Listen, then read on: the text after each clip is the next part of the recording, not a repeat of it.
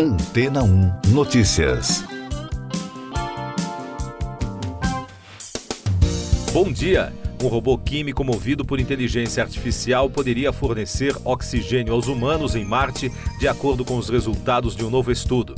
A pesquisa publicada na Nature Synthesis descobriu que um robô de IA teria condições de descobrir rapidamente como produzir oxigênio vital para a sobrevivência em comparação com os humanos que levariam uma vida inteira para completar tal tarefa. A razão, de acordo com o artigo, é que existem mais de um milhão de potenciais catalisadores de reação de evolução de oxigênio em Marte, o que daria aos humanos muitas possibilidades de detalhar ao tentar criar oxigênio.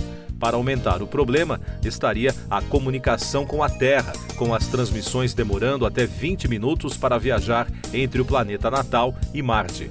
Segundo os autores do estudo, o fornecimento de oxigênio deve ser a principal prioridade para qualquer atividade humana em Marte, porque os propulsores de foguetes e os sistemas de suporte de vida consomem quantidades substanciais de oxigênio, que não podem ser reabastecidos pela atmosfera marciana.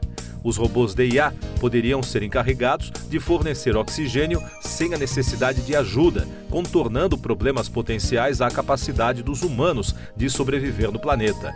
A Fox News destacou um relatório da Universe Today que afirma que a química dos robôs tem feito avanços contínuos nos últimos anos. Numa experiência de 2020, por exemplo, os investigadores usaram um robô móvel para melhorar a produção de hidrogênio a partir da água. Essa mesma tecnologia poderá em breve chegar a outro planeta, onde os investigadores acreditam que abrirá o caminho para a exploração humana.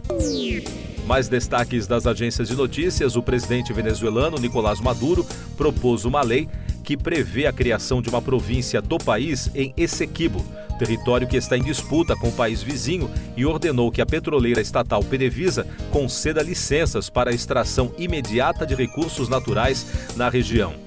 Vale lembrar que a Guiana autorizou em outubro seis empresas petrolíferas, incluindo a americana Exxon e a francesa Total Energy, para explorarem a região. As negociações motivaram protestos do regime venezuelano. O presidente da Rússia, Vladimir Putin, visita nesta quarta-feira a Arábia Saudita e os Emirados Árabes Unidos. De acordo com a imprensa russa, os líderes conversarão principalmente sobre as relações bilaterais, o conflito no Oriente Médio e o mercado petrolífero. E o porta-voz do Kremlin, Dmitry Peskov, também confirmou que Putin receberá na quinta-feira o presidente do Irã, Ebrahim Raisi. O exército de Israel expandiu as operações terrestres contra o grupo fundamentalista islâmico Hamas para toda a faixa de Gaza. De acordo com o chefe do comando da Frente do Sul israelense, general Yaron Finkelman, estes são os dias mais intensos desde o início da operação terrestre.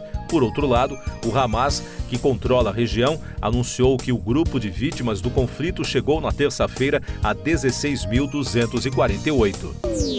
Destaques do noticiário europeu: a comissária da União Europeia para Assuntos Internos, Ilva Johansson, alertou para o risco de ataques terroristas na Europa durante as festas de fim de ano. Em declaração à imprensa, a autoridade relacionou seu alerta à deterioração da situação no Oriente Médio e à polarização que a guerra entre Israel e o grupo fundamentalista islâmico Hamas tem causado na comunidade internacional. A União Europeia emitiu às vésperas de uma cúpula em Pequim um alerta à China para o grande desequilíbrio no comércio. Em entrevista à agência France Press, a presidente da Comissão Europeia, Ursula von der Leyen, afirmou que os líderes europeus não tolerarão o desequilíbrio comercial.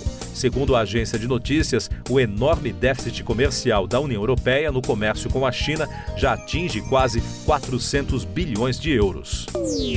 E a economia brasileira cresceu 0,1% no terceiro trimestre do ano em relação ao anterior, resultado das altas taxas de juros e ao recuo do setor agropecuário, de acordo com o Instituto Brasileiro de Geografia e Estatística. Os dados surpreenderam o mercado, que projetava uma contração.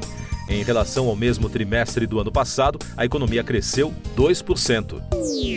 Eu sou João Carlos Santana e você está ouvindo o podcast Antena 1 Notícias, agora com os destaques das rádios pelo mundo, começando com informações dos Estados Unidos, da rede ABC News. A Câmara realizará uma votação formal para autorizar o inquérito de impeachment liderado pelos republicanos contra o presidente democrata Joe Biden, anunciou o presidente da casa Mike Johnson. O congressista disse que a Câmara está em um ponto de inflexão e acusou a Casa Branca de obstruir a investigação lançada pelo ex-presidente Kevin McCarthy em setembro.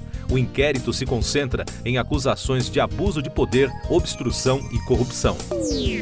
Outro destaque da rede americana: uma casa em Arlington, na Virgínia, explodiu pouco depois de policiais executarem um mandado de busca na residência por relatos de disparos com um sinalizador. De acordo com o porta-voz da polícia local, Ashley Savage, os agentes sofreram ferimentos leves e foram atendidos no local. As imagens da explosão na segunda-feira viralizaram nas redes sociais na terça. E os destaques da rede BBC de Londres. Um youtuber foi preso por seis meses por derrubar deliberadamente seu avião para obter visualizações e depois mentir sobre isso para investigadores norte-americanos. O ex-snowboarder olímpico Trevor Jacob, de 30 anos, postou o falso vídeo em dezembro de 2021. Ele foi ejetado do avião com um bastão de selfie na mão e saltou de paraquedas para pousar. O clipe foi visto milhões de vezes. Na confissão do crime de destruição, o ex-atleta olímpico disse que filmou o vídeo como parte de um acordo de patrocínio. E o último destaque da BBC, Danny Lane, vocalista do Moody Blues e guitarrista da banda Wings de Paul McCartney, morreu aos 79 anos. De acordo com a esposa do músico, Elizabeth Hines, ele morreu após uma longa batalha contra uma doença pulmonar. Lane foi o vocalista no famoso álbum do Moody Blues, Go Now. O ex-Beatle prestou homenagem ao colega no Instagram, chamando-o de um excelente vocalista e guitarrista. Siga nossos podcasts em antena1.com.br. Este foi o resumo das notícias que foram ao ar hoje na Antena 1.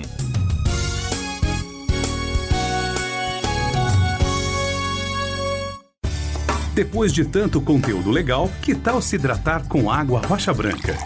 O consumo regular de água durante o dia traz benefícios para a saúde, como, por exemplo, manter a pele bonita e hidratada. Rocha Branca, da fonte direto para a sua. Depois de tanto conteúdo legal, que tal se hidratar com água rocha branca? O consumo regular de água durante o dia traz benefícios para a saúde, como, por exemplo, manter a pele bonita e hidratada. Rocha Branca, da fonte direto para a sua casa. Casa.